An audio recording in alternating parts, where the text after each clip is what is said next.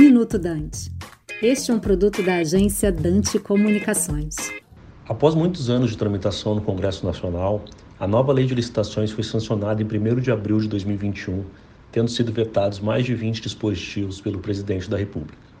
Os vetos presidenciais foram analisados pelo Legislativo ao longo do mês de maio, e a derrubada de quatro vetos foi publicada na última sexta-feira, dia 11 de junho. Dos vetos rejeitados pelo Congresso, dois deles são muito importantes para o setor de infraestrutura. O do parágrafo 2 do artigo 37, sobre a contratação de serviços especializados por técnica ou técnica e preço, e o do parágrafo 4 do artigo 115, a respeito da obrigação do licenciamento ambiental prévio antes da publicação do edital.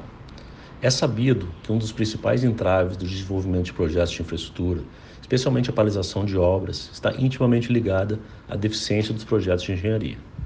A licitação com critérios técnicos para a contratação de serviços especializados, tais como a elaboração de projetos básico e executivo, e a fiscalização e gerenciamento de obras, visa garantir a seleção de melhores propostas com maior qualidade.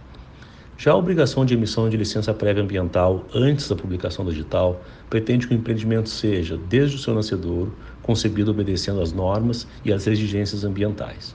Isso acarretará maior segurança jurídica e menos obstáculos para as contratações públicas. Andou bem, portanto, o Congresso Nacional ao restabelecer a vigência desses dois artigos da nova Lei de Licitações. Cristiano Borges Castilhos, diretor jurídico da consultora Queiroz Galvão, para o Minuto Dante. Você acabou de ouvir Minuto Dante, um produto da Dante Comunicações.